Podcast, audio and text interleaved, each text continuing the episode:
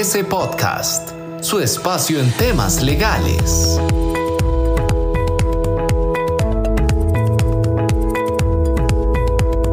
Hola queridos amigos, eh, hoy en otro podcast de BBS República Dominicana, aquí acompañada de mi querida amiga Ana Silvia Pérez Duarte y quien les habla, Javier Suárez. ¿Cómo tú estás Ana Silvia? ¿Bien? Todo muy bien, Javier. Bienvenidos todos y acomódense para tratar un tema legal más de interés en el día de hoy. Así es, mira, Ana, hoy vamos a estar hablando de los contratos de trabajo. ¿Qué debemos um, saber? O sea, ¿qué deben de saber nuestros clientes y relacionados sobre los contratos de trabajo en República Dominicana? Eh, yo daré un glimpse simple y pequeño de que pueden ser los contratos de trabajo verbales o por escrito. O sea, eso tenemos que tenerlo claro. Generalmente no hay una exigencia en República Dominicana de que el contrato de trabajo sea realizado eh, por, por, escrito. Ahora bien, el trabajador, en caso de que no sea eh, realizado por escrito, pues tiene, tiene el derecho de exigir que el mismo así sea. O sea, puede ir al Ministerio de Trabajo y en el Ministerio de Trabajo eh, puede, vamos a decir, exigir y un inspector podría, podría llevar a cabo una inspección laboral eh, en esa empresa y exigirle al empleador que haga el contrato de trabajo, vamos a decir, eh, por escrito. O sea, es una de las exigencias. Ahora bien, Ana, en, en la legislación dominicana hay varios tipos de contratos de trabajo. Y ahí es que yo quisiera que tú con tu sapiencia, o sea, porque tú eres una de las abogadas laboralistas de la nueva generación, por decirlo de alguna manera, aunque yo te llevo unos cuantos añitos de la nueva generación que está bien empapada de estos asuntos.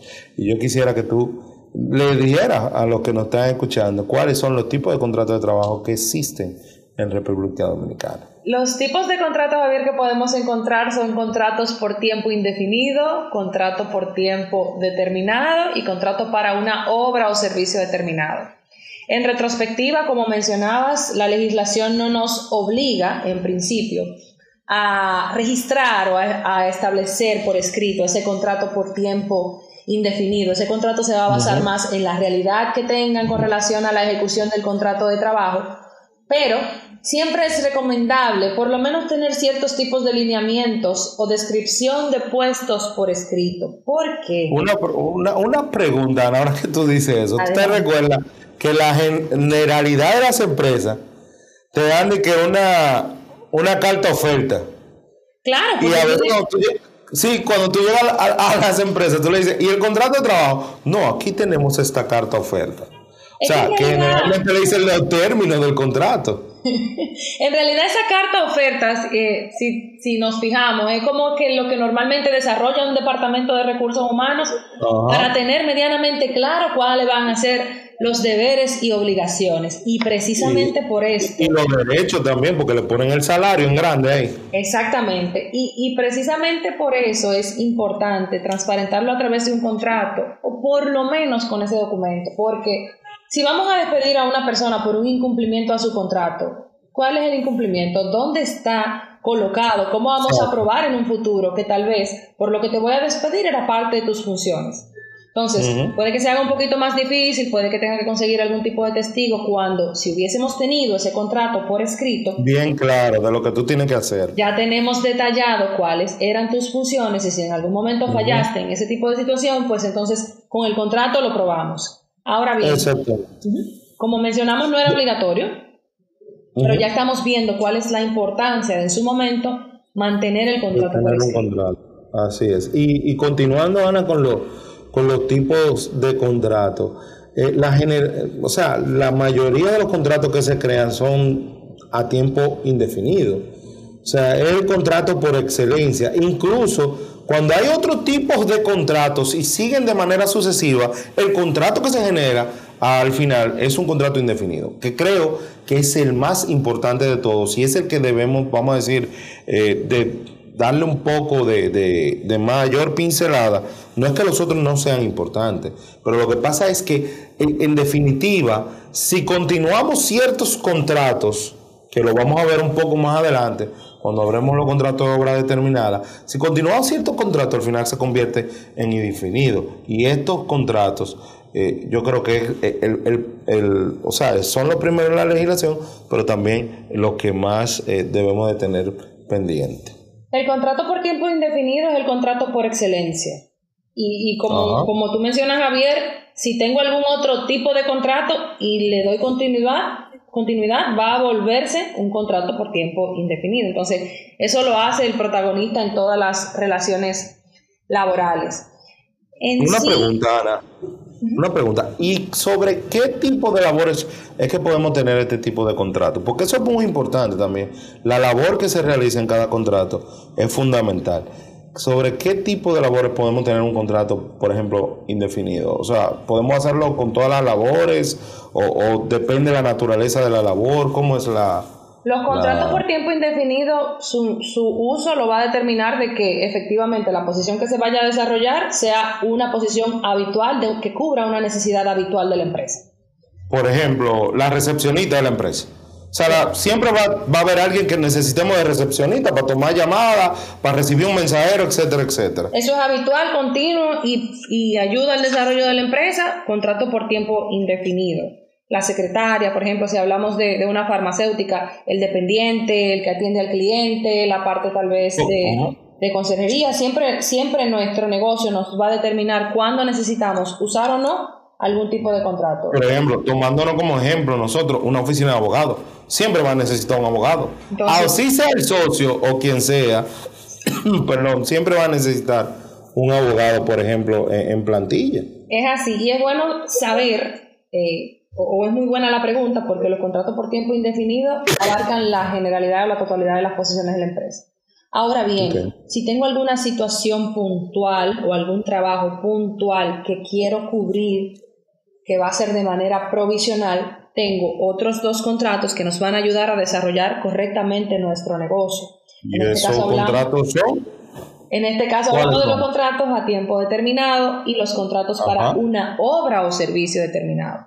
Cuando hablamos de los contratos por tiempo determinado, hablo de un contrato que va a tener una duración preestablecida porque al final va a responder probablemente a una situación accidental en la empresa. Me explico. una necesidad, por ejemplo. Sí, exactamente. Una necesidad, una necesidad o un desarrollo tal vez de un proyecto, eso lo vamos ya a determinar dependiendo de qué tipo de situación estemos. Por ejemplo, los contratos por tiempo definido tienen condiciones para poderse ejecutar.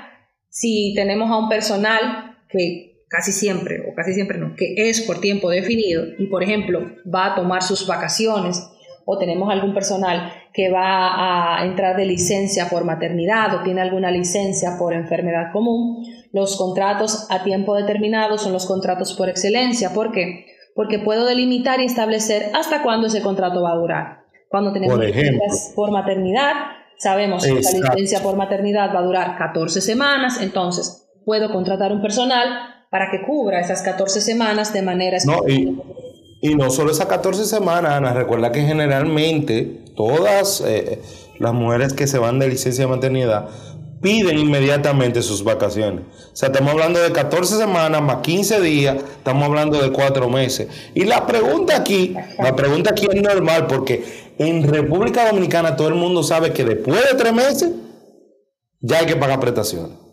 Con este tipo de contrato, Ana, tenemos que pagar prestaciones. O sea, cuando yo hago un contrato determinado por X tiempo para suplir una necesidad, una eventualidad de la empresa, ¿debo yo de pagar prestaciones laborales? Esto es una de las particularidades más eh, esenciales de estos dos contratos, que es que terminan sin responsabilidad con la ejecución de la obra o con la culminación del tiempo. En buen dominicano o en buen español, inmediatamente termine el periodo de tiempo por el que me han contratado o inmediatamente termine la obra para la cual me han contratado, ese contrato termina sin responsabilidad del pago de las prestaciones laborales para ese tipo de trabajador.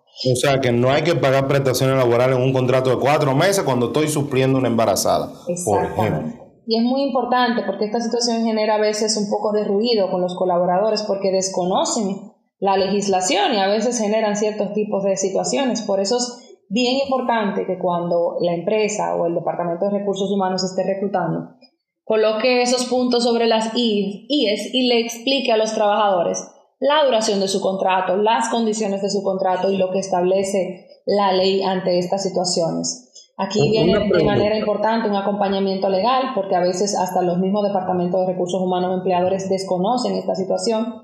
Y precisamente por lo delicado y por la no existencia de responsabilidad en la terminación es que la legislación exige que estos contratos se redacten, que estén plasmados por escrito. Eso, eso era lo que te iba a preguntar, Ana, en cuanto al plazo, por ejemplo, porque podemos tener una embarazada en una empresa, tenerla, se va de licencia de maternidad, se va de sus dos semanas. Ahora bien, entra ese personal nuevo a cubrir. Entra un personal nuevo a cubrir a esa persona.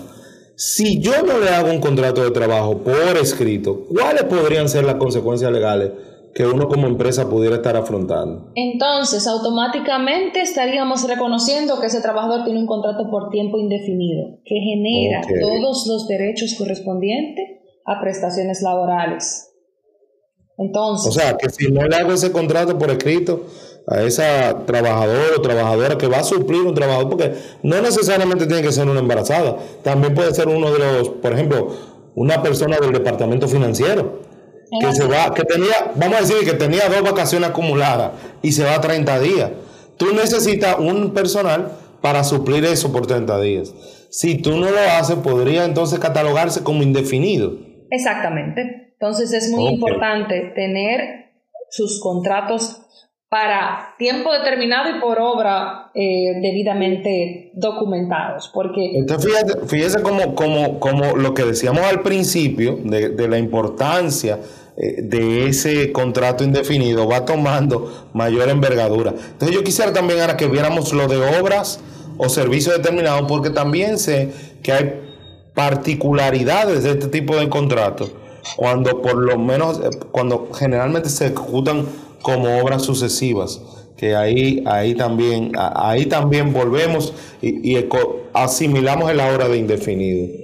Sí, los contratos por obra o servicio determinados, como su nombre lo dice, es para la ejecución de una labor puntual. Fíjense que a diferencia de los anteriores, no necesariamente van a tener una duración preestablecida, sino que estamos hablando de que cuando termines la obra para la que te contraté, ese contrato entonces va a proceder a terminar.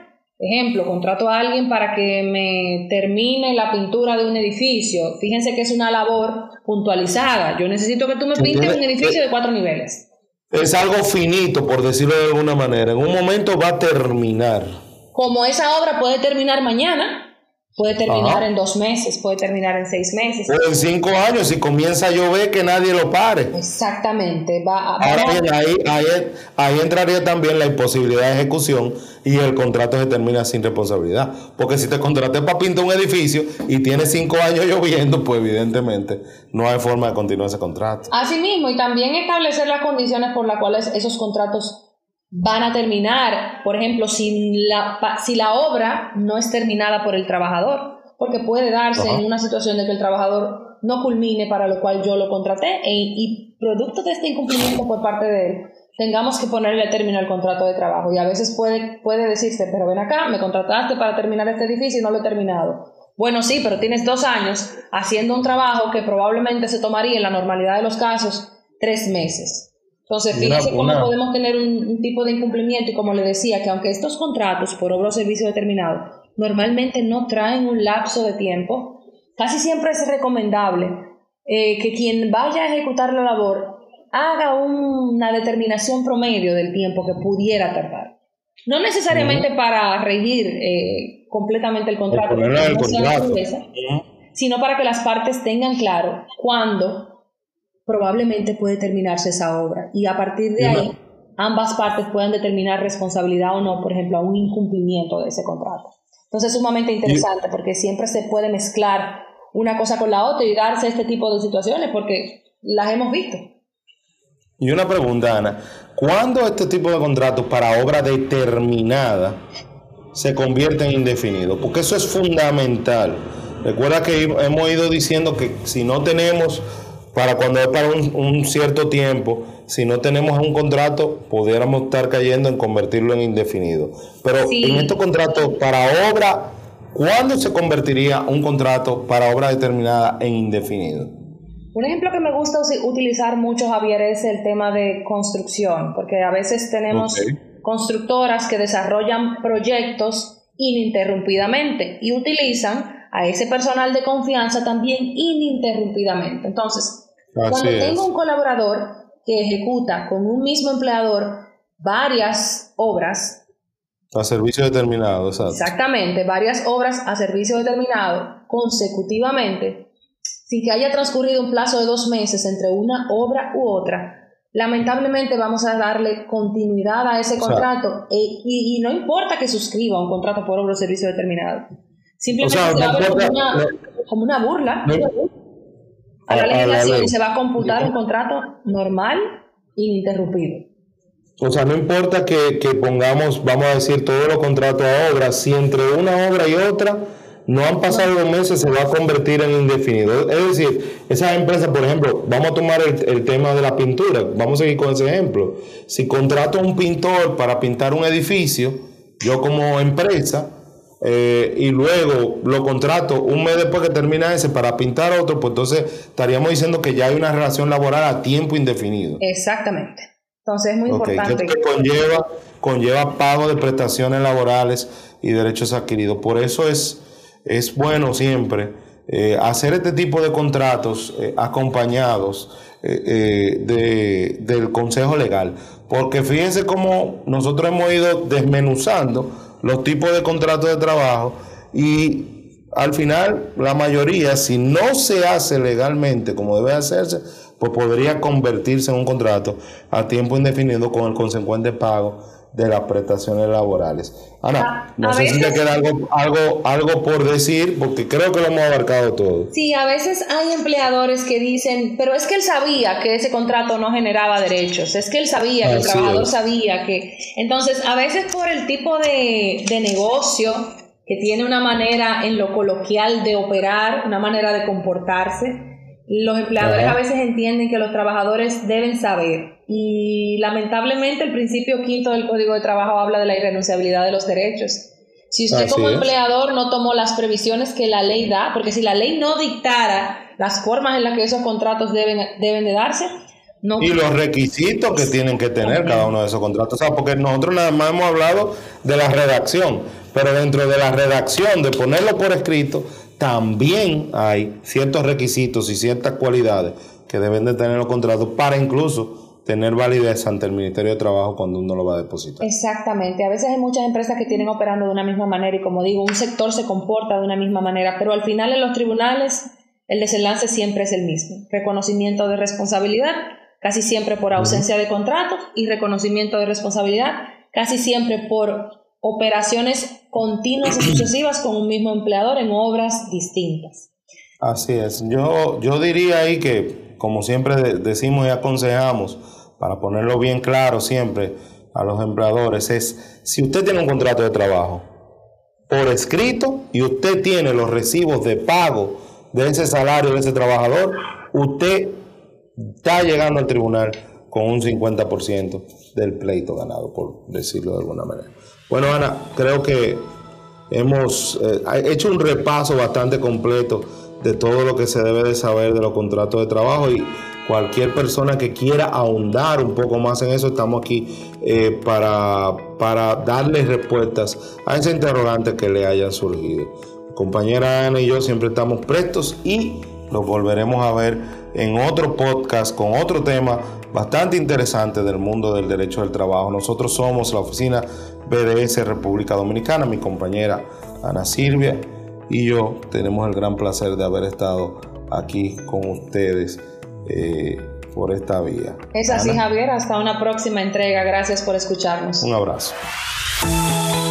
Esto fue BDS Podcast, una producción de BDS Asesores.